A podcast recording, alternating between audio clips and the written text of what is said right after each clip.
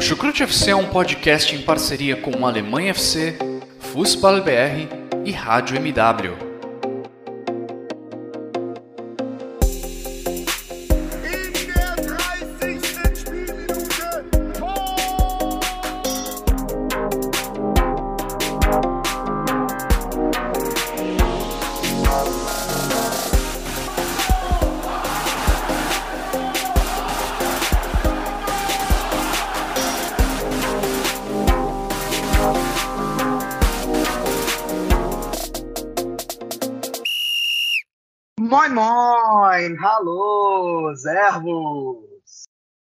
Você está mais uma vez ouvindo o Chucrute FC, o podcast dedicado exclusivamente ao futebol alemão, aquele podcast que, claro, fala do eixo, fala de Bayern de Munique e Borussia Dortmund, mas vai muito além do que, digamos, a mídia tradicional fala.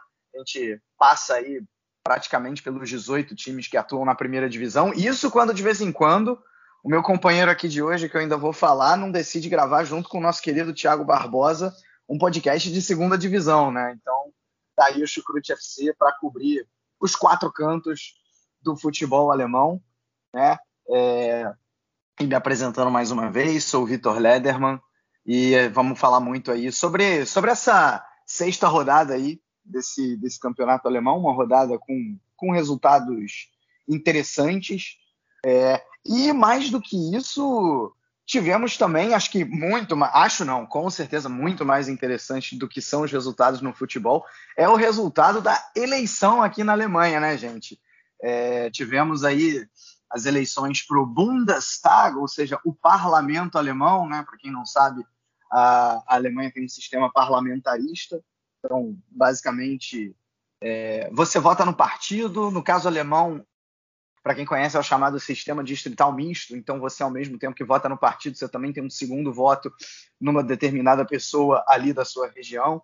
É, enfim, eu não vou ficar aqui dando aula de política alemã, acho que para isso não faltam podcasts que vão falar muito melhor do que eu. Tá aí o xadrez verbal para representar isso bem.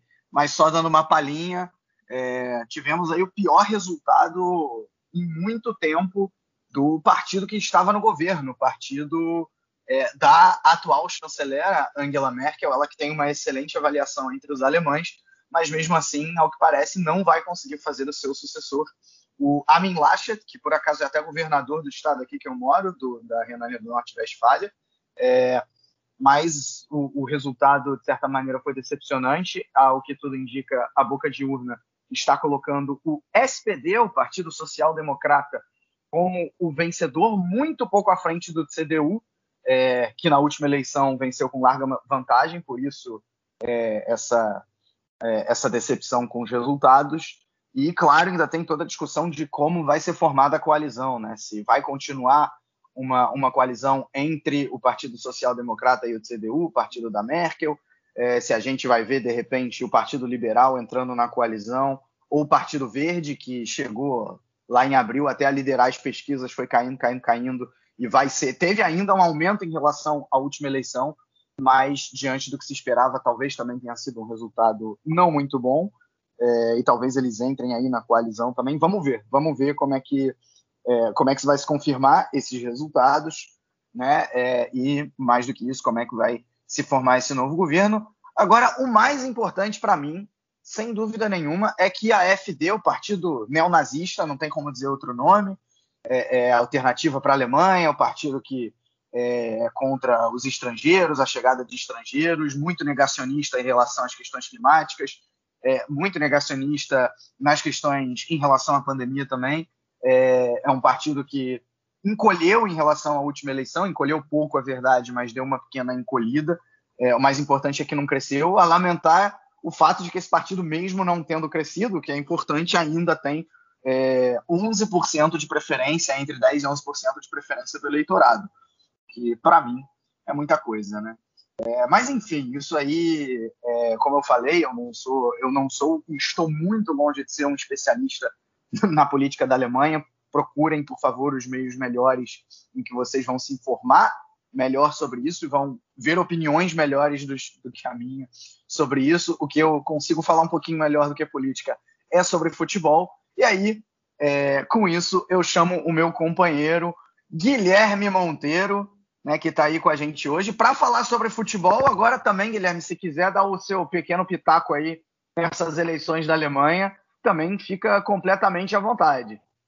Ah, sim, só até acrescentar informação, né? É, a FD, o FDP, né, um outro partido também, pode gerar uma coalizão com algum dos, alguns eleitos, principalmente a, a, a CDU, mais de cunho conservador, como o Vitor disse. Um, infelizmente, né, o grande eleitorado da AfD é na Saxônia, né? O, o, clube, inclusive, é a região onde o estado de Leipzig se situa. É a segunda maior cidade do estado da Saxônia. É, só perde para a capital Dresden. É, Dresden e recebe realmente ali, tem muitas é, pessoas partidárias da, da AfD. Então, acho que é um pouco aí que eu posso dizer, um pouco mais de geografia do que em si de política, porque é uma, é uma, é uma coisa até que eu gosto, mas não tenho assim amplo domínio quanto o futebol. E falando já em si do, do futebol, é, o, o, futebol nessa semana na Alemanha eu, eu, até julgo melhor do que na rodada passada, que eu também estive aqui presente no podcast. É, foi uma rodada um pouco mais animada, né? Até os 0 a 0 menores em relação à rodada passada. A gente teve quatro, nessa a gente só teve um jogo de hoje entre Bochum e Stuttgart. Mas ainda assim foi um jogo bom, enfim. É, foram, foi uma rodada assim que deu para aproveitar bastante coisa. É, é, é até bom mesmo para quando a gente aqui vai preparar o podcast, a gente fica até indeciso que, que jogo a gente vai incluir. E isso aí é, é gratificante. É, perfeitamente, né? Acho que é, é, mais ou menos isso. Acho que o problema dessa rodada tem sido um pouco menos animada do que a última. Acho que sou eu, viu? Porque eu, na semana passada, vocês puderam perceber, eu não participei aqui do, do podcast, porque eu estava de férias, estava viajando, estava na excelente, linda capital dinamarquesa de Copenhagen, é, passeando um pouquinho. É, e não vi, não vi nada, né? Não vi, não vi nenhum jogo. Você não perdeu nada. Claro que. claro que eu fui pegar os resultados depois, né? Obviamente, peguei que, que melhor aconteceu. Ouvi os meus companheiros aqui do Chucrute FC falando muito bem sobre a rodada, falando brilhantemente. Mas agora eu estou de volta, né? Dessa vez, e a grande maioria dos jogos, enfim, é, li bastante. Então, já que, né, como futebol a gente entende um pouquinho melhor do que de política, Guilherme, vamos lá então falar sobre essa sexta rodada. Bom, começando então aí é, vamos, vamos já falar do novo líder, né? Dá, dá para dizer assim, Bayern de Munique, agora líder isolado. Lá na sexta-feira jogou contra o Lanterna, é, o Greuther Fürth, e se não teve, não repetiu o desempenho da rodada passada, é, e também não repetiu o desempenho, por exemplo, do resultado contra o Hertha Berlim, que fez 5 a 0 é, fez, dá para dizer que fez um jogo tranquilo, né? não correu grandes riscos fez aí um, um, resultado de 3 a 1 sendo que o gol do Greuther Fürth saiu já no final da partida, quando o resultado estava em 3 a 0 é, Ali no segundo tempo, o Pavar acabou expulso, e, e mesmo assim o, o, o, Bayern de Munique não correu grandes riscos. Enfim, eu diria um Bayern de Munique numa marcha abaixo do que a gente viu, talvez aí nos últimos três jogos, mas ainda um Bayern de Munique que, sob o comando do Nagelsmann, é bastante convincente é, não à toa está tá aí na liderança e é, vale dizer, o melhor início do Bayern de Munique desde a temporada 16-17. Ou seja, não é, não é pouca coisa. A gente se acostumou a ver o Bayern de Munique patinando um pouco em princípios de temporada uh, nas, nas, últimas vezes e isso não vem, não vem acontecendo. Né? São, são aí cinco vitórias e um empate, sendo que esse empate foi na primeira rodada. O Bayern de Munique perfeito nos últimos cinco jogos de Bundesliga. Guilherme, me diz aí o que, você achou dessa partida entre Bayern e Greuther Fürth. É, né? Isso aí é só, só engrandece o trabalho do, do Nagelsmann, né? O Bayern que consistentemente sempre tem desfalques é, nesse, nesses princípios de temporada, né? Nessa também não foi diferente. Mas o, o Nagelsmann mostrou que a sua equipe é capaz de contornar isso. E novamente, né? Foi uma atuação muito boa, né? E e praticamente o, o Kimmich, para mim, foi quem orquestrou essa, esse jogo. É, o Bayern, às vezes, precisando sair um pouco da pressão que o Furt fazia, que não foi um jogo ruim, inclusive, desde, é, e conseguindo ligar bem ali o Zané e o, e o Davis para mais uma boa partida. É, o, o, lado direito, também com o Miller aparecendo bastante. Foi um jogo onde, onde o Bayern teve o total controle, né? E E até mesmo quando estava 3 a 1 3 a 0 com, ou até mesmo antes da expulsão, é, o Bayern parecia que tinha 11 ainda. Nem parecia que tinha um jogador a menos. Foi novamente um jogo de muito controle e muito, e muito tranquilo para o Bayern. A gente quer ver, vamos ver o que a gente pode ver na próxima rodada, né, nas próximas rodadas da liga, para ver se realmente a gente vai conseguir ter alguma competição na, no resto da temporada, porque para mim o título já está na mão do, dos bárbaros novamente. 32 título, se eu não me engano, aí, do, do Bayern de Munique. É, eu, eu, eu antes da, da, Bundesliga começar, inclusive, eu vendo aí entre, entre as opiniões né, das, pessoas que analisam a, a Bundesliga, é, eu já vi assim uh, muita gente falando ah, é, a, a, a, Bundesliga agora ela vai ser mais competitiva do que ela foi nos anos anteriores a diferença do Bayern de Munique para os outros talvez tenha diminuído.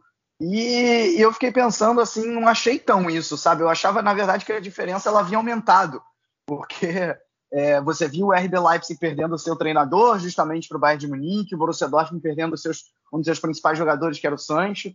É, e, e, isso está se consolidando mais ainda nesse início. Eu vejo a diferença do Bayern de Munique para os outros maior, e eu vejo a maior possibilidade dentre as últimas temporadas do, do Bayern de Munique é, garantir o título mais cedo ainda do que se acostumou, ou seja, com, com cinco, seis rodadas de antecedência, eu vejo possibilidade do Bayern de Munique garantindo esse título, porque, como a gente viu, mesmo num jogo que não brilha, é, tudo bem que era o adversário era lanterna, mas não teve, não teve praticamente nenhuma dificuldade, né? mesmo, com, mesmo com um a menos. Achei interessante que, se das últimas vezes o, o, o Nagelsmann, ainda quando o time jogava com a bola, é, sem a bola, perdão, ainda atuava numa linha de quatro, e aí quando tinha a bola você viu o Davis escapando quase como um, um, um atacante, mas se você fosse definir o esquema, ainda seria um 4-2-3-1, dessa vez não, né? Dessa vez era explicitamente um esquema com três zagueiros e dois alas, é, quando o time estava, obviamente, com 11 em campo, né, com o Pavar pela direita e o, e o Davis uh, um, com muita liberdade ali para atacar, é, é, e o Bayern de Munique usando muito esse lado esquerdo e aí empurrando um pouco mais o Sané para o meio, né? Ele ainda atuando um pouco, um pouco mais pelo lado esquerdo, que foi onde ele conseguiu se destacar nas últimas partidas, onde ele claramente melhorou o seu nível, mas com, com o Davis chegando, o Sané acabava caindo um pouco mais pelo meio. É, e nos momentos que o Bayern atacou, isso, isso deu muito certo. Né? O primeiro gol acho que, que representa muito bem isso, com, com o Davis chegando. Também. É, o segundo também, né? Na verdade, os dois, né? O, o primeiro, o Davis, ele, ele constrói toda a jogada e faz o, o cruzamento para o Miller, e no segundo, o Davis também participa ali do cruzamento e, e o Sané só escora para o Kimmich dar aquele chute sensacional de, de, de, de, fora da área. Aliás, o Kimmich eu até coloquei no meu Twitter, né? A gente, é, é, a gente acaba enaltecendo as qualidades dele como visão de jogo, passe, lançamento. E, cara, ele é um exímio, exímio chutador de média e longa distância. É incrível é, é, mais uma qualidade dele, assim, ele coloca ali com uma precisão absurda no cantinho o, o, o chute, de, o chute de, de, de, fora da área. Sim, sim, sim. É, e também, eu, além disso aí que você citou dos chutes fora da área, é como ele consegue ter, conseguir controlar o tempo e o espaço suficiente para conseguir tirar a bola da, ali da situação de pressão, né? Porque diversos ataques, o primeiro gol do Bayern é uma bola que o Furt sobe a pressão e ele consegue acionar o Davis escapando é, pelo lado e sai, e sai o gol do, do Thomas Miller no final das contas. É, enfim, é, é, uma, é um cara assim que poucas vezes a gente vai ver no futebol e a gente tem que só apreciar o que esses caras estão fazendo, estão jogando. É, o ver o Bayern jogar hoje é, é, muito divertido, desde que você não torça contra, inclusive. É, então você vai se divertir bastante. É, é, isso que eu, é isso que eu tenho enxergado. Você também falou dos três zagueiros, eu também notei isso. E eu achei que foi bom até, né? Já que você não tem, não tinha o Gnabry em 100% das condições, né? O Musiala também estava com problemas. É, o, o, o Tolisso e o Coman também já estão fora um tempo. Foi uma alternativa boa, funcionou bem. Gostei também do Hernandes, foi seguro. Eu acho que outra questão aqui que a gente deveria discutir é o Pamecano voltando a um bom nível. A gente parece que está vendo aquele jogador da temporada 19-20 pré-pandemia. E com esse cara nessa condição, ele voa, não tem jeito. É, é, um zagueiro assim muito muito impecável em tudo que ele faz. É um cara mais atento, um cara mais ligado nas bolas, nas bolas aéreas. tem uma saída de bola limpa, então ajuda muito, muito, muito esse time. É, não, concordo, concordo plenamente com você nessa essa recuperação aí do Pamecano. Eu, eu achava que era questão de tempo, né? A gente conhece a qualidade dele. É, e, e, mais do que a gente, o Nagelsmann conhece muito bem a qualidade dele. E, e tá, enfim, o Nagelsmann tá realmente acertando esse, esse aqueles talvez três primeiros jogos, ele ainda estava tateando um pouco. Acho que agora ele acertou o time e o Bayern de Munique tem tudo realmente, como eu falei lá no início, para é, para garantir mais uma Bundesliga com menos dificuldades ainda do que a gente costuma ver, pelo menos na minha, na minha opinião. Só para não deixar passar, o Lewandowski é, passou em branco pela primeira vez depois de oito meses, né? É, é então ele, ele perdeu a chance aí de igualar o, o recorde do Gerd Miller de 16 é, partidas em sequência marcando pela Bundesliga. Ele acabou ficando só bem, entre aspas, com 15 seria mais um recorde que ele poderia igualar o Gerd Miller, acabou não, não igualando ali por um, um, alguns centímetros que ele não consegue colocar o pé na frente do, do jogador do Greuther Fürth, e aí a, a, aquele gol que é, de início acabou até sendo creditado por Lewandowski, por exemplo, no SofaScore, é, foi realmente um gol contra. E o Leva passou em, em branco. É, e para encerrar sobre esse jogo, falar rapidamente sobre o Greuther Fürth, que não fez uma partida exatamente ruim, né? Não ficou é, foi até curioso isso, porque não, não ficou atrás o tempo inteiro, tentou, principalmente no início, pressionar o Bayern de Munique lá na frente. É, por exemplo, num nível abaixo, até pela qualidade dos jogadores, o que o Colônia fez uh, na segunda rodada, se não me engano, e naquele jogo sim o Colônia conseguiu colocar bastante dificuldade para o Bayern de Munique, o Greuther Fürth, como eu falei, num nível menor, conseguiu fazer a mesma coisa, né? Gerou algumas perdas de bola, claro que acabou cedendo alguns contra-ataques também, o Guilherme já falou muito bem, né? Você, pressiona, você tenta pressionar o Kimmich, o Kimmich consegue sair com uma facilidade tranquila e, e acaba gerando contra-ataque, mas de todo jeito vale destacar é, essa, essa coragem aí com que o, com que o Greuther Fürth jogou diante, diante do Bayern de Munique e diga-se diga de passagem, não tomou uma goleada, né? A gente já cansou de ver time jogando lá atrás, baixando, baixando a, a sua marcação é, e tomar 4, 5 gols do, do, do Bayern de Munique. É, o Greuther Fürth utilizou uma estratégia diferente, ousada, é, e tomou, talvez tenha tomado menos gols. E vamos dizer que tivesse tomado quatro ou cinco gols também. Não seria nada diferente de vários outros times que atuam de maneira bem, entre aspas, mais covarde. É, sim. Uh, só, só, só, trazer um pontinho rápido. É, acho que também muito do jogo do Lewandowski em branco passa muito por essa última linha do Grotefurt. O, o, o Fiergefer, o zagueiro, o Bauer, o Getro Williams estavam muito bem ali, muito atentos ali, prontos para cortar as bolas. É, e foi realmente a atuação muito impositiva da zaga, apesar do 3x1 do, do Greuther Fürth.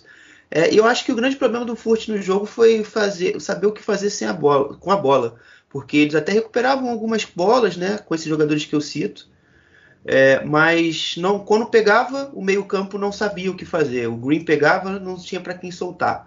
O, o, o Dudziak, muito, muito disperso, lembrando muito do Hamburgo na segunda divisão, soltando a bola para o jogador equivocado, é, ou não soltando, prendendo demais, fazendo com que o jogo do Furt não ande. Então isso foi um pouco difícil para o Greuther Furt ele durante a partida. Pois é, acho que agora então a gente pode, pode passar para o próximo jogo. Um jogo que eu honestamente esperava mais pelo que as duas equipes tinham em campo. É, só que ambas as equipes estavam também com desfalques consideráveis, né? Estou falando de Borussia Mönchengladbach e Borussia Dortmund, um famoso clássico da cidade de Borussia. É piada, tá, gente? Eu sei muito bem. É, inclusive moro perto da região, então sei muito bem que são duas cidades diferentes, Mönchengladbach e Dortmund os times não são exatamente rivais, né? É, até chamado aqui timidamente de, de Borussia Derby, né? o clássico dois Borussias, não diria o clássico da cidade de Borussia, mas o clássico dois Borussias. É, e, enfim, é, é, como eu falei, desfalque no lado do, do Gladbach nas duas laterais, né? Ben Sebaini e, e Leiner não puderam jogar, então entraram Metz e Scali nos seus lugares, mas acho que é, os desfalques mais sentidos foram, obviamente, uh, do lado amarelo, porque Haaland e Royce não estavam disponíveis. É, isso, assim, de maneira explícita, esses dois, né? Porque Brandt também não, não também estava machucado, Reina machucado. E aí o que a gente viu foi um Borussia Dortmund claramente sem ataque, né, com, com Mucuco e Malen na frente, que não conseguiam dar sequência a muita coisa, até porque a bola mal chegou neles também. É uma questão talvez até não individualmente dos dois, mas talvez até de, de sistema. Uh, e o Gladbach, que não diria que fez exatamente uma excelente partida, mas esteve mais perto do gol. É, e diria até que fez por merecer esse, esse 1 a 0 é, contou também no, no, no, segundo tempo com vantagem numérica, porque o Daru, é, a gente pode até falar melhor, mas na minha opinião, numa infantilidade, acabou expulso ainda no primeiro tempo e logo depois do seu time ter tomado o, o primeiro gol. É, e aí o Gladbach conseguiu também, com essa, com essa vantagem numérica, assegurar esse resultado de 1 a 0 é, O Gladbach fez aí, é, chegou aí a, a, segunda vitória só no campeonato, né? O Ed Rutter com complicações nesse início de trabalho, chegou aos sete pontos, está na 11 primeira posição. E o Dortmund está aí ainda, está ali na, na, zona de Champions League com, com 12 pontos. Uma derrota que, diante dos desfalques, com toda, a com toda a questão da expulsão, e diante de um adversário que começou mal, mas que a gente sabe que tem qualidade, seria uma derrota até, entre aspas, aceitável. Ou não? Você concorda comigo nessa, Guilherme? Me desculpem os torcedores do Glasgow, mas pelo que eu consegui avaliar é, desse, desse princípio de temporada, eu também peso os desfalques, é, o Dortmund era favorito. É, me doeu muito perder ontem o jogo, não vou negar. É, mas, obviamente, esse contexto todo que o Vitor cita é, faz, faz com que o jogo do Dortmund é, não, não se consolide. E, e, infelizmente, o Dortmund sai derrotado. Mas também concordo com o que o Gladbach mereceu. O Gladbach teve um jogo de muita imposição, muito mais física é, e da vontade, do, da garra, bem ao estilo Ad Ruther mesmo e premiou, seu, premiou bem o seu jogo, né? Eu, eu gostei muito do, do meio campo, né? O Zac fez até o gol, o Denis Zacaria. É, o Manu Coné estreou, eu achei, gostei do que eu vi dele, achei um jogador interessante. Eles dois estavam para mim sendo os melhores jogadores do Gladbach em campo. É, eu acho que esse exemplo dessa, dessa imposição física vai justamente nesses dois jogadores, né? O Coné e o Zacaria que dominaram ali o meio campo. Então, é, eles, eles para mim foram os que mais me agradaram no, no. E, e, até, e até em algum momento do jogo eu achei que o Dortmund se defendeu bem, né? Fora os lances assim de muita, de muita agressividade. É, por fora, eu não vi uma soberania muito grande dos laterais e dos pontas do Gladbach, né? O, talvez o máximo ali, o, o capitão, né? O Stindl, mas o Nets, uh, o Scali estavam sendo bem controlados pela nossa defesa. Achei, enfim, um jogo onde, onde o meio-campo do Gladbach se sobrepôs à, à, defesa do, à defesa do Dortmund. É, acho que é, acho que é mais ou menos isso aí mesmo. É, eu achei até que o Dortmund em alguns momentos não, não se defendeu mal, né? Se dá para se dá para colocar. Não, não, não deu alguma... não, não, não. até que o porque o Dortmund é, fechava bem ali, ali a saída pelos lados do campo, né? Que geralmente é onde o, o Mönchengladbach gosta de, de iniciar a sua jogada. Mas o, o, grande problema foi marcando pelo meio, né? Até por isso o Manu e o, e o Zeke conseguiram prevalecer frente, frente a essa, esse time do, do Dortmund, né? E principalmente eu acho que a parte ofensiva do Dortmund foi muito mal, porque a bola batia e voltava, não tem ninguém para prender na frente. Isso fez, logicamente, com que o, com que o Gladbach tivesse muito mais facilidade para se impor em campo e para se alocar no campo de ataque. Achei realmente isso aí sobre, sobre o jogo. É, não, acho que, acho que essa questão do, do ataque do Dortmund, e aí eu mando até um abraço lá para o pessoal do Papo de Aurinegro, né, com, com, comandado pelo, pelo meu amigo Gil, é, e eles, antes dessa partida, eles fizeram um, um podcast que o título era Haaland Dependência, né, e que a gente falou exaustivamente aqui no Chucrute já na temporada passada. É, é, e eu não, eu não acho, né? Claro que o Dortmund vai ser dependente do Haaland. Eu acho que, honestamente, qualquer time, é, é com exceção desses super times que a gente conhece, né, um Bayern de Munique, é, é, um, Manchester City, vai ser dependente de um jogador como, como o Haaland. Mas eu acho que mais do que isso, porque a grande qualidade que a gente viu no Dortmund nas últimas partidas foi o quê? Foi o, o, o, passe vertical e a qualidade de passe ali no, no, no terço final. Né? A combinação entre Haaland, Royce, o próprio Reina, o Guerreiro quando chegava, o Bellingham vindo de trás. e você não tinha esses dois jogadores ali na frente, o Haaland e, e o Royce, justamente para fazer esse dinamismo no ataque. Porque o, o, o Haaland, nos últimos jogos, ele se tornou, além de um, de um finalizador também, para concluir as jogadas, de um construtor.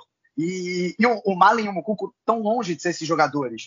Né? Aliás, eles estavam completamente distantes um do, um do outro e distantes do restante do, do time do Gladbach, né? Porque acabou que nessa história quem jogou de, de Royce, digamos assim, na posição do Royce, foi o Daru, que vem jogando muito bem, mas numa posição e num contexto completamente diferente, né? É, nem dá para exigir do Daru que ele, que ele faça o que o Royce faz. Uh, então, é, é, não, não, praticamente não existiu parte ofensiva no Dortmund. E mesmo com a ausência do, do, do e do Haaland, os jogadores que poderiam, nesse sentido, trazer esse dinamismo, que seriam o Reina e o Brandt, também estavam machucados, também estavam disponíveis. Então, realmente, acho que, que nessa não dá, não dá muito para acusar o, o, Marco Rose. Uh, no sentido do, do, time não produzir muito ofensivamente. Acho assim, se continuar sem o Haaland e o Royce e nos jogos daqui para frente continuar sem produção ofensiva nenhuma, aí vira um problema, porque ele precisa achar alternativas. Mas, mas foi um primeiro jogo ali, uma coisa que, que aconteceu é, no caso do Haaland praticamente de véspera, é, eu, de certa maneira, acho, acho até é, entendível. Uh, e, e, bom, queria saber também tua opinião, o, o Guilherme, em relação um pouco. Eu, vocês sabem que eu não gosto de falar muito de, de arbitragem, é, mas assim. Uh, eu achei que o, o, o, o juiz, o Denis Aitekin, é, ele, ele, ele controlou mal a partida. Ele, ele deixou muito. Porque foi uma partida muito quente, com muitas faltas no início, faltas mais duras. É, e ele foi deixando rolar, sabe? Então. Uh, uh, e aí, assim, eu acho que a, a expulsão do Daru, ela, sinceramente, ela é, ela é, justa. O Daru, ele arranjou sarna para se coçar.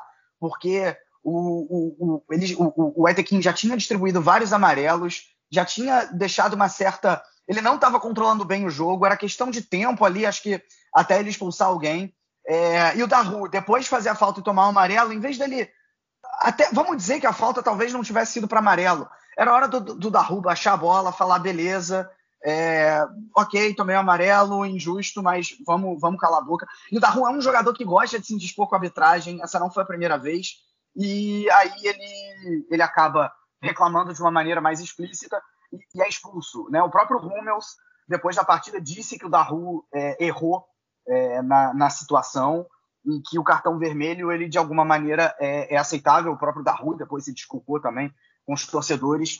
É, então, para mim, enfim, não, não, não acho válida a reclamação de que o Daru foi injustamente expulso por todo esse contexto. Né?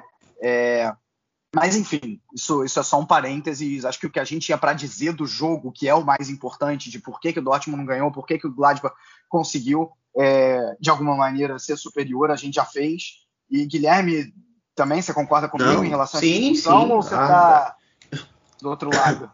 Não, não, eu tô, eu tô do lado de quem concorda com a expulsão. O da rua é como você disse, já estava com a cabeça muito quente, o jogo, como você disse, também foi quente eu acho que não tem que, que agregar muito mais nesse tema de arbitragem, não. É, eu fiquei contente, particularmente com o Gladbach, também pela, pela defesa, né? Por mais que ela não tenha sido tão exigida assim. É, parece que o Tony Antic, é, o Elved e o Ginter se entenderam bem ali né, com, essa, com essa trinca. Né? O Gladbach vinha jogando com, com quatro jogadores é, na defesa. Eu gostei, ajudei, ajudou mais na construção. O time parece não ter tanta dificuldade, né? É, o jogo passado contra o Augsburg tinha muito. Só o Scali ali conseguia trazer algo, alguma coisa boa para o ataque. Esse jogo você já viu um pouco mais de participação do, do Stinder é, do, e, do, e, dos médios, como eu falei, né? O Manu e o, e o. Gostei. Acho que esse aí fica, fica um ponto positivo para o Gladbach para a sequência da temporada. Eu acho que pode ser uma, uma alternativa boa. Bom, e se esse foi o ponto positivo do Gladbach, é, a gente tem um excelente ponto positivo nessa rodada que se chama RB Leipzig. Era um time que não estava jogando bem, só tinha conseguido uma vitória até aqui no campeonato e lá na segunda rodada é, já tinha até uma certa pressão aí no técnico Jesse Marsh, que não estava conseguindo dar um padrão aí para o time. Né? Quando eu digo pressão, não me entendam como pedir a sua demissão ou algo nesse sentido, pressão mais no sentido que, de que o time não, não estava jogando bem, né? deixando claro. Mas o que a gente viu nessa rodada foi algo completamente diferente.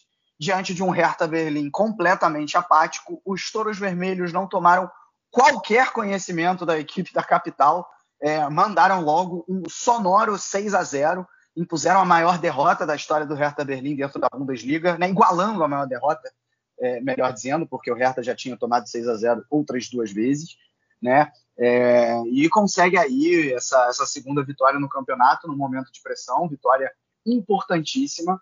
É, e aí eu já te pergunto, Guilherme, o que, que aconteceu nessa partida?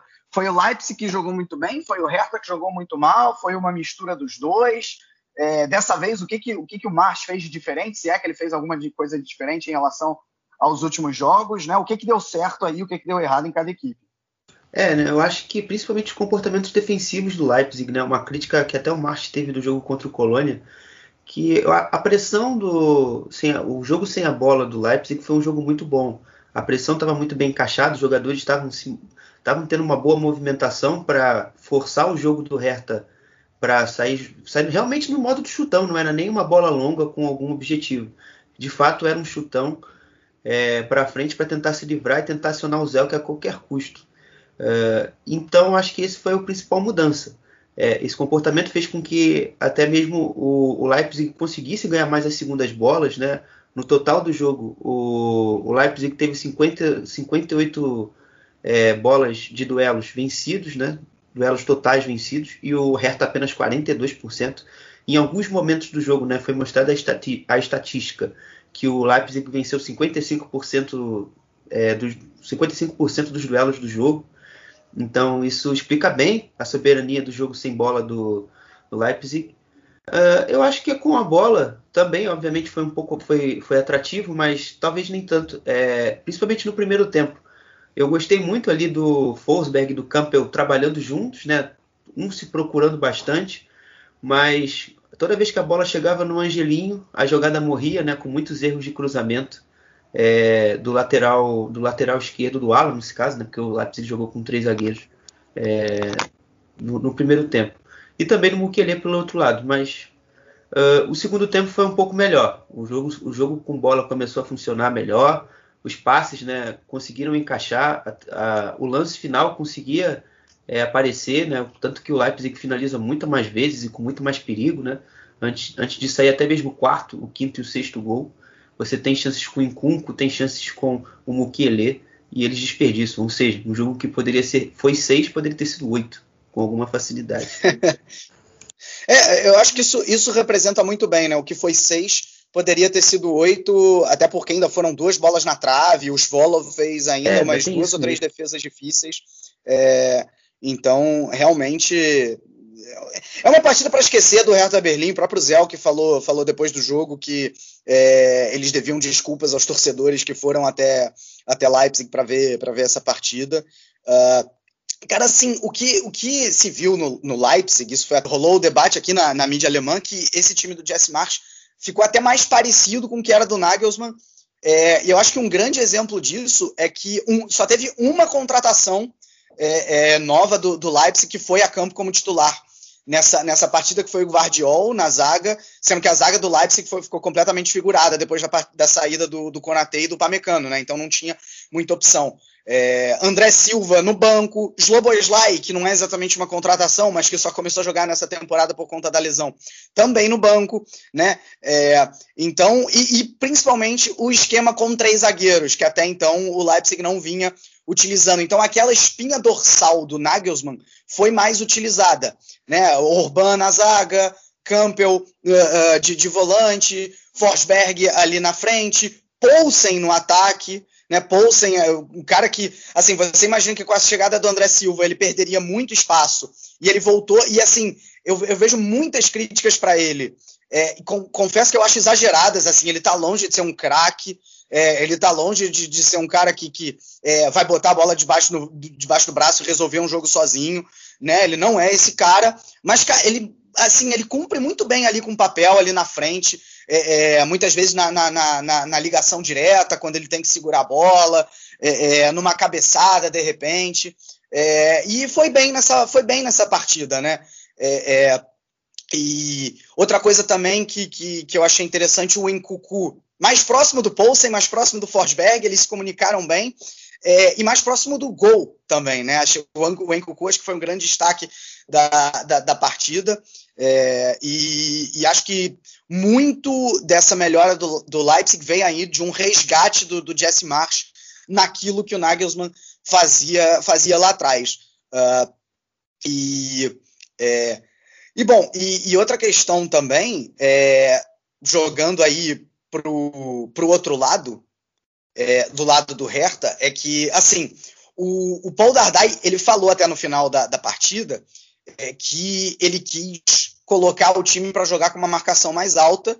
Cara, e essa estratégia se revelou completamente errada, porque, cara, o Leipzig fez a festa uh, com, com lançamentos aproveitando essa linha alta, deixando os jogadores tanto de ponta quanto de centro mesmo é, para correr com o campo aberto e, e, criar todas as jogadas do Leipzig, né? Obrigando a defesa do, do Hertha a, a correr para trás em uma, em uma situação bastante complicada.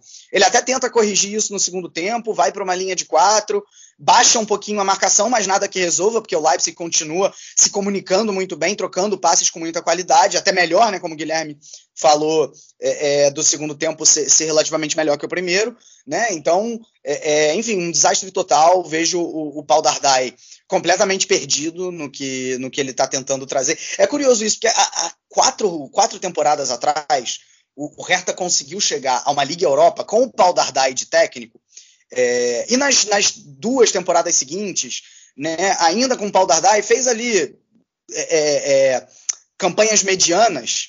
Uh, e, e, aí veio o investimento do, do Lars Windhorst, que, em teoria, daria um boost nesse elenco, é, e deu esse boost. É um elenco mais caro, é um elenco, entre aspas, mais estrelado, é, mas com um time que basicamente para começar, teve um festival de técnicos, né? Até Klinsmann, naquela situação toda, é, chegou a ser treinador do Hertha Berlim.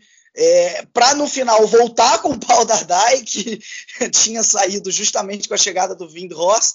E a grande verdade é que nas duas últimas temporadas o, o Hertha é, brigou para não cair, né? Na última temporada brigou para não cair, na anterior fez uma temporada bem abaixo da expectativa, agora vai se desenhando outra temporada bem ruim, porque é, é, são duas vitórias só e as duas vitórias justamente sobre o Lanterna e o Vice-Lanterna, né? Então, assim, uma situação muito complicada aí no, no time da capital a ser, a ser corrigida. É, só, só, só terminando meu comentário ali do Leipzig, é, o Campbell ele foi fundamental para que esse, isso que você explicou, Vitor, funcionasse. Porque ele baixava, baixava próximo aos zagueiros, atraía sempre a atenção do Zerda e abria-se um clarão na defesa é, do Hertha Berlim. Então, e aí você vem os movimentos né, de, de jogadores baixando para gerar o passe. O Forsberg, o Poulsen, e nisso aí fez com que toda, todas as dinâmicas ofensivas do Leipzig se concretizassem de forma efetiva. É, e você falou do Poulsen também, que é uma coisa que eu até vibrei aqui no off. É, porque é exatamente isso. Ele pode ser um jogador tecnicamente fraco, mas é um jogador muito inteligente. É um cara que sabe ler os espaços, é um cara que sabe se movimentar para gerar alguma boa situação ofensiva. O André Silva, ele também é bom, mas ele ainda está se adaptando ao sistema e isso pode demandar um pouco mais de tempo. É, o, que a gente o que a gente viu do André Silva na temporada passada era um André Silva até fora do padrão recente de futebol. É, a gente viu que é, ele fazia, obviamente, vários gols, né? Mas ele sempre ficou com isso na Europa, um atacante que não fazia assim tantos gols em quantidade e ainda perdia chances enormes, né? Por isso que eh, a gente, a gente pode até ter se enganado, entre aspas, sobre uh, o nível do André Silva, mas isso eu não consigo, eu não me sinto seguro no momento ainda de cravar uma certa fragilidade do, do André Silva ainda nesse, nesse time. Até porque ele só tem 4, 5, 6, 7 jogos. Uh, e sobre o Hertha Berlim, cara, é difícil. Eu já, tá, já meti tanto pau no Hertha Berlim, eu já tô até cansado disso.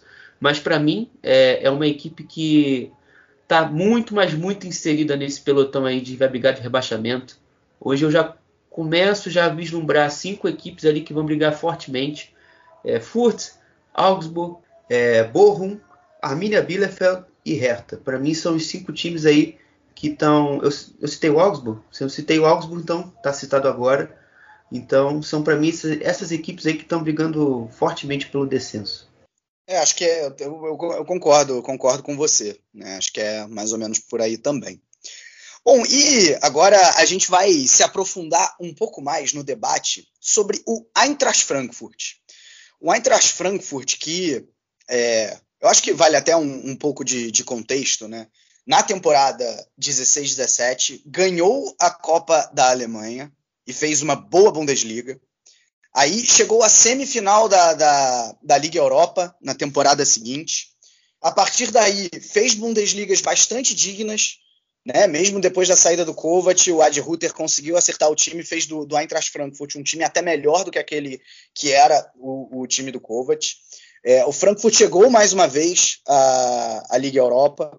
É, na temporada passada, habitou a zona da Champions League durante praticamente todo o campeonato e acabou ali na reta final deixando a peteca cair e chegando entre aspas, só a Liga Europa, ou seja, é um time que nos últimos anos fez campanhas, fez temporadas bastante dignas, é, com jogadores interessantes, inclusive, é, e chegou nessa temporada um novo técnico, Oliver Gleisner, vindo do Wolfsburg, também tinha colocado o Wolfsburg numa excelente, numa excelente campanha, né? tinha sido é, tinha colocado os Lobos na Champions League, é, chegou no Eintracht Frankfurt e, e esse início dá para dizer que ele é bastante complicado, né, porque as Águias chegaram ao sexto 1 a 1 seguido. É, essa partida agora foi diante do, do Colônia.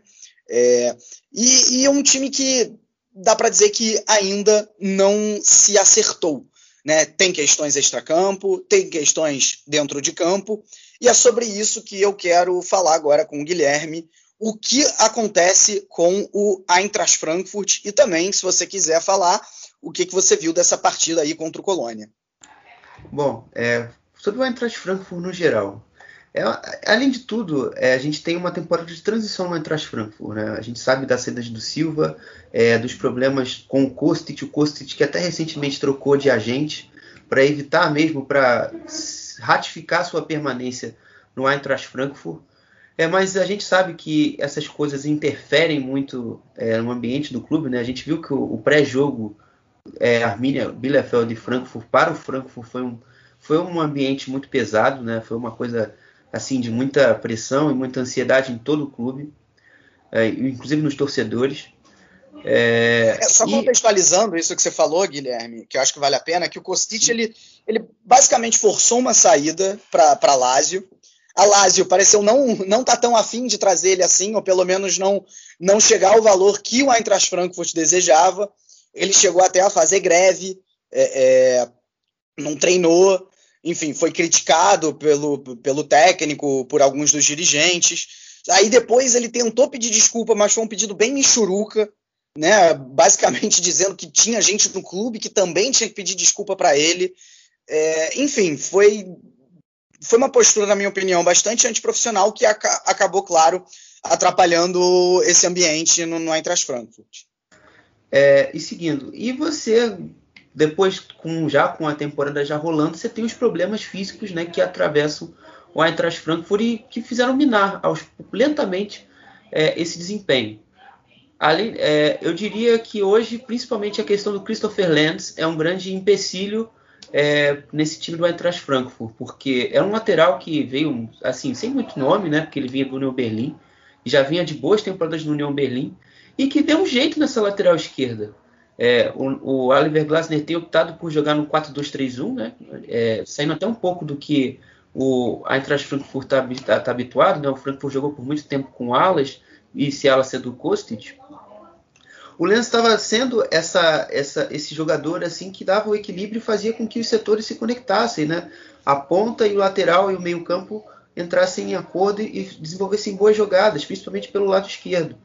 E com a partida dele de lesão, é, sobrou na conta do Dani da Costa ser colocado na direita e o Dami, que vinha fazendo uma boa temporada, por incrível que pareça, é, pelo lado direito, tendo que ser deslocado para a esquerda. E nisso tudo a equipe parou de criar, passou a ter muitos problemas ofensivos e até defensivos, porque o Kostic é, não passa um suporte assim defensivo tão grande, eu até pontuei isso no último podcast. É, e pela direita, que é o principal ponto de ataque, você não tinha essa válvula de escape.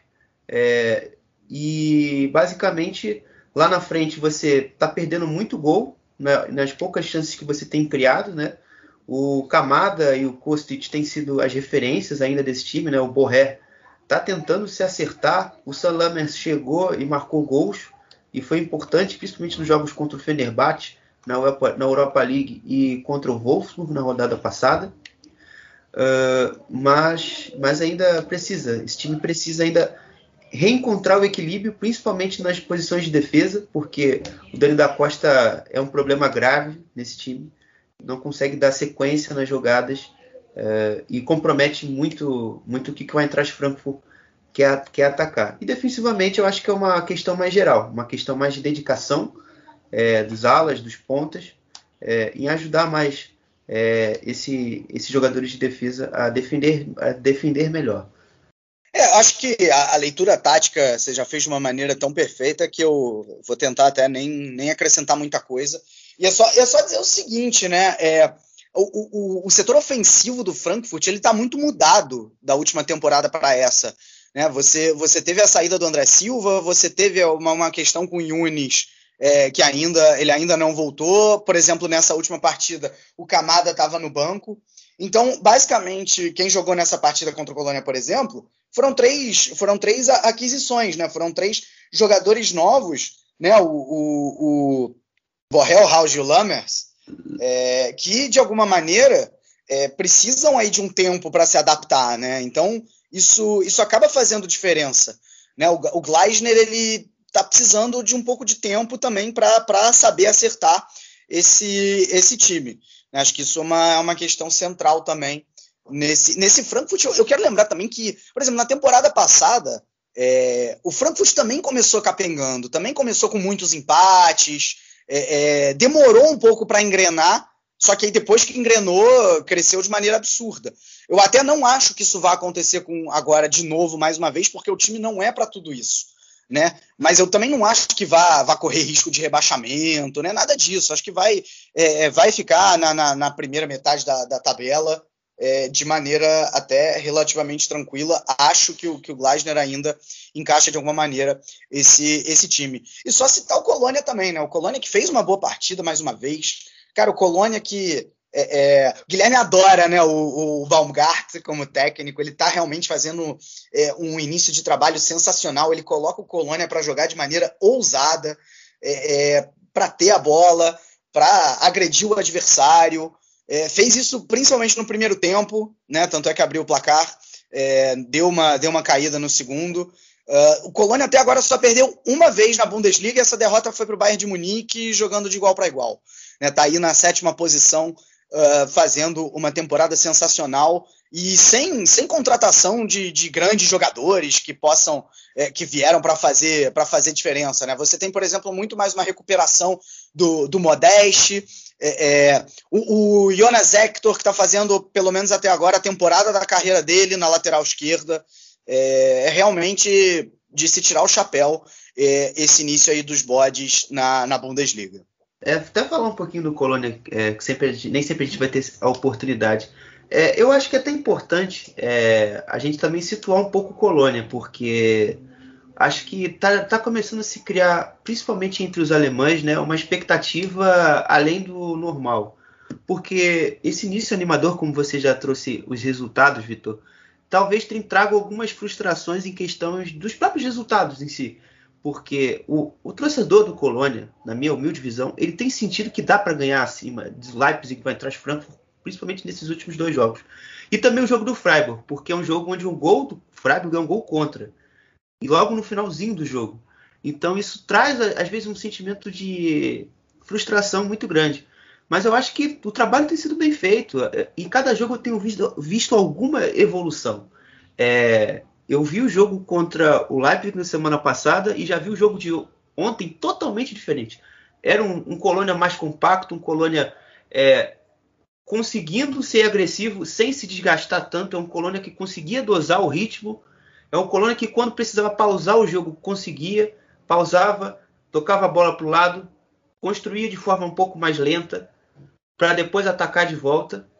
É, então é um time que já está conseguindo ganhar uma casca, ganhar um corpo, ganhar o equilíbrio necessário para manter uma temporada de excelência. E, e, o que falta além também desses, desses, resultados é também ter um pouco mais de consistência na frente. É, os gols que o Wood perdeu no último lance do jogo está de sacanagem.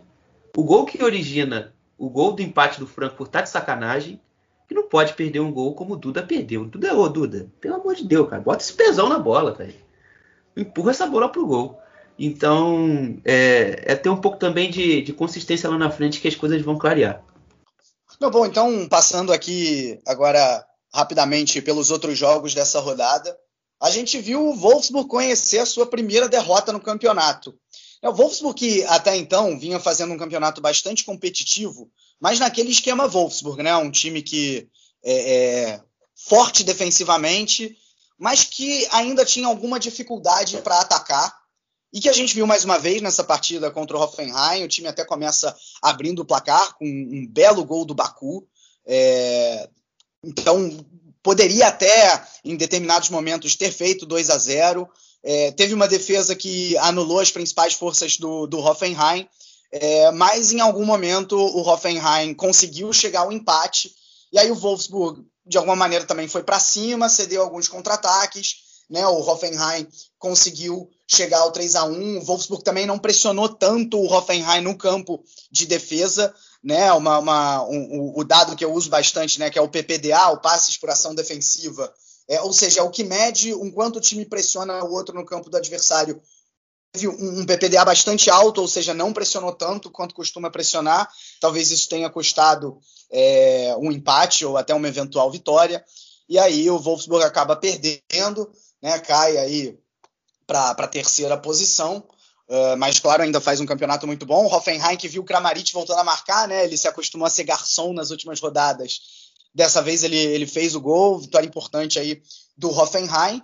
É, o Leverkusen, veja só você, o Leverkusen é o vice-líder no momento, é, vem fazendo realmente uma Bundesliga muito boa. O Zeuane é, se adaptou bem aí ao, ao Leverkusen é, venceu o Mainz por 1 a 0 num jogo bom, num jogo que se esperava bem das duas equipes e acho que é, entregou nesse sentido. O Leverkusen mais com a bola no pé e com muita qualidade quando tem a bola no pé. Não tem como a gente deixar de destacar o Florian Wirtz. É, o Florian Wirtz ele precisa de 37 minutos para ter uma participação de gol na Bundesliga. Ou seja, ele tem uma participação em gol a cada 37 minutos, quatro gols e quatro assistências é, ele nessa, nessa rodada, pelo gol que ele fez, né, o gol da vitória, é, ele se tornou o jogador mais jovem da história da Bundesliga a atingir a marca de 10 gols, a atingir os dois dígitos. É realmente impressionante o que vem fazendo esse garoto. É, eu destaco também o Frimbong pela direita, né? Uma contratação nova do Leverkusen e também que chegou muito bem. Aliás, é ele que dá assistência, é ele que participa das principais jogadas de ataque do Leverkusen pelo lado direito. Uh, vem jogando muito bem também, muito agradável de se ver esse time do Leverkusen. O Mainz não fica atrás. Eu acho ali que, tirando os 20 minutos que o Leverkusen conseguiu ser intenso e abrir esse placar, o Mainz fez uma boa partida, talvez tenha começado até melhor. Adota uma postura reativa, né? Isso desde o início da, da, da Bundesliga. Aliás, o único jogo em que não fez isso perdeu, que foi contra, contra o Bochum. É, e, e, dessa vez não foi diferente. O, o Bucart teve chance, por exemplo, para abrir o placar quando, porque quando o, o Mind sai, sai, pra sai no contra-ataque, sai com, com qualidade, né, chega no ataque com, com qualidade. É, então foi um jogo que foi 1x0 Leverkusen, mas não seria exagero se tivesse sido 1x1. É, o Mainz está aí muito bem na, na sexta colocação, é, realmente fazendo uma campanha muito boa. Essa derrota ela é completamente natural e é levantar a cabeça o Boas Svensson fazendo um excelente, um excelente trabalho.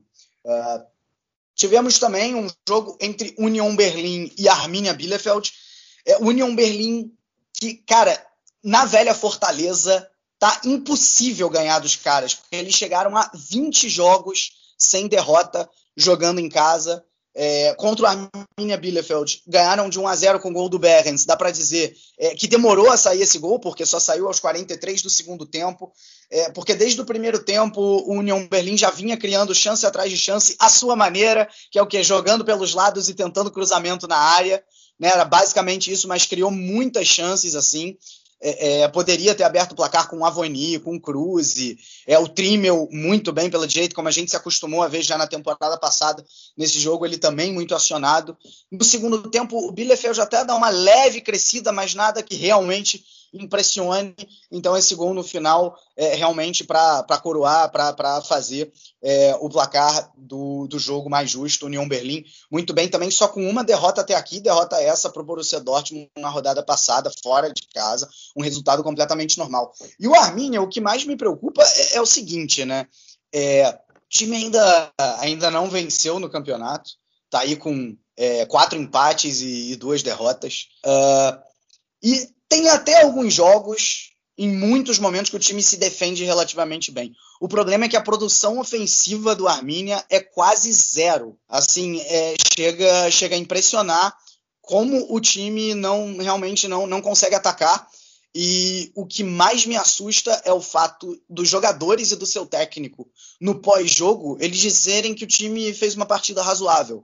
É, o Ortega no pós-jogo contra o União Berlim, goleiro Ortega, que aliás é excelente, inclusive é, garantiu já pontos para o Arminia nessa, nessa Bundesliga. Ele falou que das seis partidas até aqui o time só jogou mal em uma. É, sei lá, sabe? Acho que complicado você você falar isso. Tipo, tudo bem, não se espera muito do Arminia, mas sei lá, acho que não, não, time, o time não tá, não tá muito bem. Bom, e aí passando passando para os jogos de domingo, tivemos um 0 a 0 entre Bochum e Stuttgart, um jogo em que basicamente as duas equipes sentiram muita falta dos seus atacantes. O Bochum porque tentava muito cruzamento e basicamente o Zoller, é, que se machucou, não estava lá presente para completar esses cruzamentos, e o Stuttgart é, que tentou muito a ligação direta, e o Kaladzic, que desde o início do campeonato não está disponível, e acho que a campanha é, bem irregular do Stuttgart é, passa muito por isso também, pela ausência dele e pela do Silas. Né, como ele não estava lá, o, o Stuttgart, dependendo é, de Klimovic, uh, de Gadou, e não conseguiu segurar essa bola no ataque. Enfim, é, eu acho que o que representa esse jogo é a manchete que eu acho que foi da Kicker, falando o seguinte: Stuttgart produz pouco ofensivamente, Bochum não produz nada. Né? Era mais ou menos isso, acho que dá, dá para resumir o jogo é, dessa maneira. É, o, o 0 a 0 acho que bem teve até uma chance ou outra de, de, de um lado aqui, do outro lado a colar, mas realmente nada, nada que impressionasse. É, o Guilherme está até aqui meio que concordando comigo em off, já já ele fala melhor sobre isso. É, mas enfim, é, então os dois times com início ruim, né? O Bochum com quatro pontos na vice-lanterna, o Stuttgart talvez se esperasse mais, está também com muitos desfalques, como eu já falei, Kaladzic é, é, e, e, e, Silas estão fazendo muita falta. O Wolfsburg está em 13 terceiro com cinco pontos. E o jogo que fechou a rodada é, talvez, para mim, a grande surpresa da Bundesliga até aqui, o Freiburg, é, que está em quinto lugar com 12 pontos, ainda não perdeu, é o único invicto ao lado do Bayern de Munique. É, e fez um jogo soberano contra o Augsburg, vitória de 3 a 0 mais do que tranquila, né? Assim, foi 3 a 0 poderia tranquilamente ser mais. É, é dava, dava, dava até para forçar um 4, um 4 5 a 0 Huller mais uma vez aparecendo, fazendo gol. É, enfim, é um time que me agrada muito esse, esse Freiburg no, no início do campeonato. Claro, o Christian Streich com um trabalho bastante consolidado há, há mais de uma década e nessa temporada rendendo muitos, muitos, muitos frutos. O Augsburg, por outro lado, né, o Guilherme até colocou como candidato a rebaixamento para ele, e eu assino embaixo. É, venceu na rodada passada o Gladbach, mas parece que foi um ponto fora da curva, porque tirando isso, são partidas bem abaixo da crítica. É, e essa contra o Freiburg não foi diferente. Guilherme, algum comentário aí sobre esses cinco jogos que eu acabei de falar? É, né? Quem acompanha aqui, né? quem não consegue ver a nossa gravação, é uma, pessoa que faz muito caras e bocas enquanto a outra está falando. Então, muitas coisas aqui, principalmente o ponto do Ortega, eu acho que é até. Eu nem sabia disso. O Arminia aí, o Arminia tem seis jogos na temporada no campeonato alemão. Pelo menos três ele fez jogos patéticos. Frankfurt, Furt uh, e deixa Só eu ver uma coisa, é ele e a Armínia, não é ele e Ortega não, né, Guilherme? Para ficar claro. É, ele, ele Arminia. Isso é verdade. É, Furt, Frankfurt e o jogo e o jogo de o jogo de estreia realmente que foram jogos bem ruins. É, e também sobre o Bochum e o Stuttgart que você também falou. É, assim, eu achei o Bochum até bem, razoavelmente bem, né? Criou algumas chances, né? Falta realmente ao Bochum muito mais a qualidade, né? Uh, o Thomas Reis está tentando encontrar algumas soluções, né? Hoje ele veio com o Anti-Adway Adway no lugar é, do, do Mazovic, do Mazovic não, do Pantovic, que jogou no jogo contra o Bayern. Está é, tentando encontrar esse substituto do Zimonzola, que faz realmente muita falta. Até criou algumas chances, né? O Poulter com a cabeçada de escanteio para fora. Teve uma chance que o Antuiadi parou no Florian Miller. É uma equipe que está ali. Não acho que não acho que vai terminar em 17 não. Eu vejo gente pior, o Arminia, o, o, o, o Augsburg, são dois times, por exemplo. Então acho que dá para o Bochum buscar alguma coisa. E o Stuttgart é como você bem disse. É, questão de falta de, da referência do Kalaidzic. E eu gostei particularmente hoje, foi do Philris, que fez a estreia dele, ele que veio com peso como o substituto do Nico Gonzalez. Eu acho que ele deixou algumas credenciais boas, fez algumas boas jogadas, então pode ser que realmente seja o, de fato o substituto natural do, do Nico Gonzalez. O Eric Tome também não fez uma partida ruim, fez uma partida bem honesta. Mas o que tem me incomodado um pouco no Rino são as, são as mexidas, né? São as interferências que ele tra traz no jogo. Ele não tem ido muito bem. É, hoje, tudo bem, você não tinha muito para onde fugir. É, o Koulibaly não estava jogando tão bem, o, o Climo também não, mas o Máximo também não, não provou tanto que possa mudar um jogo. O Daniel de Davi é, é, um jogador que, porra, eu gosto de muito, muito, muito, muito tempo atrás, desde 2012, 13, lá dos primórdios lá da, da Bundesliga, um pouco bem antes. Uh, mas que 2021, né, galera? Não tá dando mais explodida jogar uma Bundesliga. Então, acredito que também poderia ter vindo, por exemplo, com o Omar Beyas, que é um jogador que tem agradado muito o, o Rino nos treinos, né? ele elogia constantemente, mas que tem jogado pouco. E é, isso está deixando o torcedor do Stuttgart um pouco aflito, querendo conhecer mais como é esse cara, se esse cara realmente transporta aquilo que ele treina para o jogo. Então é isso que, que incomoda um pouco no, no Stuttgart. E agora, o meu último destaque, o Freiburg. Uh, esse time, acho que hoje fez uma grande atuação realmente, como você disse. Uh, Grifo, uh, o próprio Heller com, com os gols. Mas eu acho que eu diria hoje que o destaque foi a festa, foi o contexto que tinha esse jogo. Poxa, cara, foi um jogo de despedida, eu acho que é muito foda. Eu, eu me emocionei vendo o jogo no geral, porque, cara, tudo que aquele campo, tudo que o Dreisen Stadium, que para quem não sabe, hoje foi o jogo de despedida, porque a partir de 16 de outubro o, o Freiburg vai passar a jogar no Europa Park, que é o estádio que eles construíram, porque é o clube, né? O Christian Streich que se emocionou muito quando o jogo acabou, tem até fotos dele chorando. É, ele tirou até, foi até um pouco indelicado com a câmera da Bundesliga, porque ele deu um empurrão, pediu, pô, não deixa eu, pô, me gravaram chorando, que porcaria é essa? É, mas ele é o grande responsável por todo esse contexto também da saída do Dresden Stadium, porque é o cara que conseguiu elevar o patamar do Freiburg dentro do cenário alemão. O Freiburg sempre foi um time muito de disputa é, de rebaixamento, né? de time de meio de tabela no máximo. Hoje o Freiburg é uma equipe que pode lutar para uma Conference League, pode lutar para uma Europa League. Então, é, hoje realmente foi, o, foi, um jogo, acima de tudo, muito emocionante. O Vincenzo Grifo, que foi um dos grandes jogadores do Freiburg nesses últimos anos, sai como o jogador que fez o último gol do Dreisen Stadium é, fez um gol de pênalti. E acho que é isso, né? Acho que foi hoje foi uma, uma celebração do momento que vive o Sporting Clube Freiburg é, na Floresta Negra. E eu estou torcendo muito, né? Que esse novo estádio também ajude muito é, o Freiburg, faça com que eles não percam, principalmente essa identidade de clube. Porque, para mim, o estádio diz muito o que é o Freiburg hoje. É uma equipe de luta, é uma equipe de apoio, de muita vibração durante 90 minutos. Então, para mim, aquilo ali explica muito o que é o clube. E eu, pô, como fã da Bundesliga, eu só tenho a agradecer ao Christian Streich, a torcida do Freiburg, o que o Freiburg proporciona para o nosso para o nosso público aí de que é fã da Bundesliga, eu acho que é um clube que realmente merece passar por isso que está vivendo.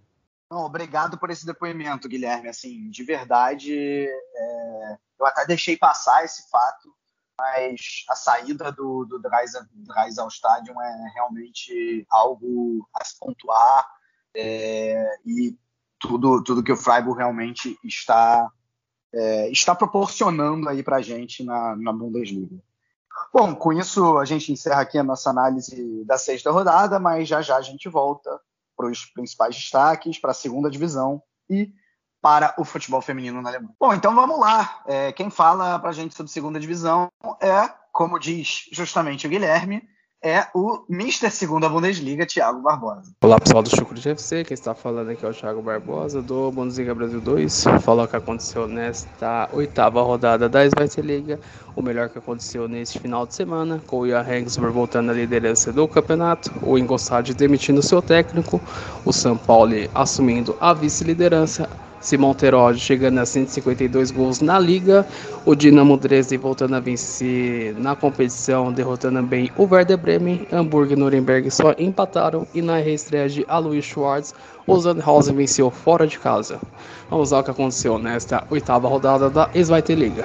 Nos jogos de sexta-feira, o Heidenheim recebeu o Darmstadt e venceu pelo placar de 2 a 1. O Jan Regensburg recebeu o Egesbigal e venceu pelo placar de 3 a 2, que deu a liderança à equipe bávara no campeonato. Nos jogos do sábado, o Ingolstadt recebeu Fortuna Düsseldorf e foi derrotado pelo placar de 2 a 1, que ocorreu a demissão do técnico Roberto Patson e André Schubert será o novo comandante da equipe bávara. O Karlsruhe recebeu o São Paulo e foi derrotado por 3 a 1. O Paderborn de virada foi derrotado pelo Rosenhill por 2 a 1. O Hansa Rostock recebeu o Schalke 04 e foi derrotado por 2 a 0. Simon Teroge marcou dois gols nesse jogo, chegando a 152 gols na liga, como maior, um dos maiores artilheiros da segunda divisão, só perdendo para Dieter Sack-Schneider. Já nos jogos de domingo, o Dinamo Dresden recebeu o Werder Bremen e venceu por 3 a 0. O Hamburgo recebeu o Nuremberg e ficou no empate em 2 a 2. E o Hannover 96 recebeu o Sandhausen na reestreia de Alois Schwartz e os alvinegros venceram por 2 a 1.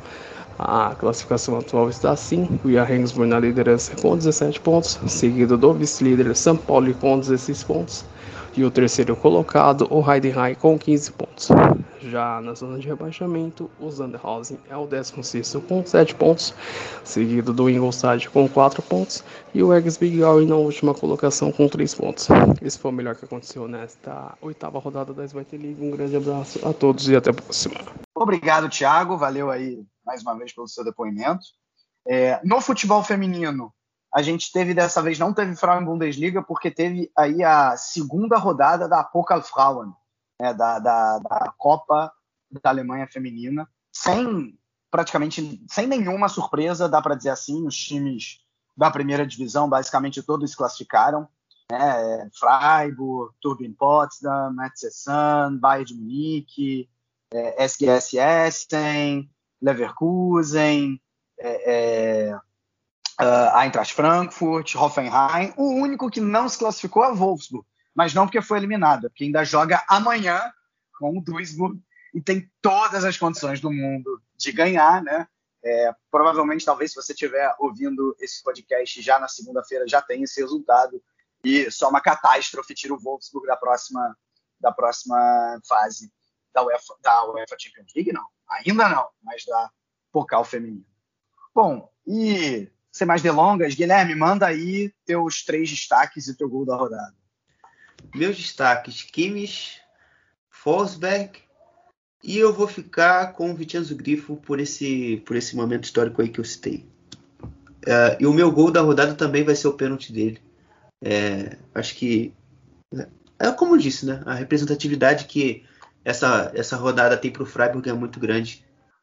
É, não, acho muito justa a, escolha, né? Eu, eu fico eu fico com Kimmich também, assim como você. Vou escolher o Grifo, acho que pelo, pelo mesmo motivo. É, E a, até porque o Grifo talvez seja o, o, o, jogador que mais representa o Freiburg hoje, né? Tem isso também. Tem o Christian é... Gunter também, que esse o, cara é, é verdade, é esse verdade. cara é, é Freiburg é verdade, na realmente. Veia. É, esse, esse é Freiburg na veia, realmente. É...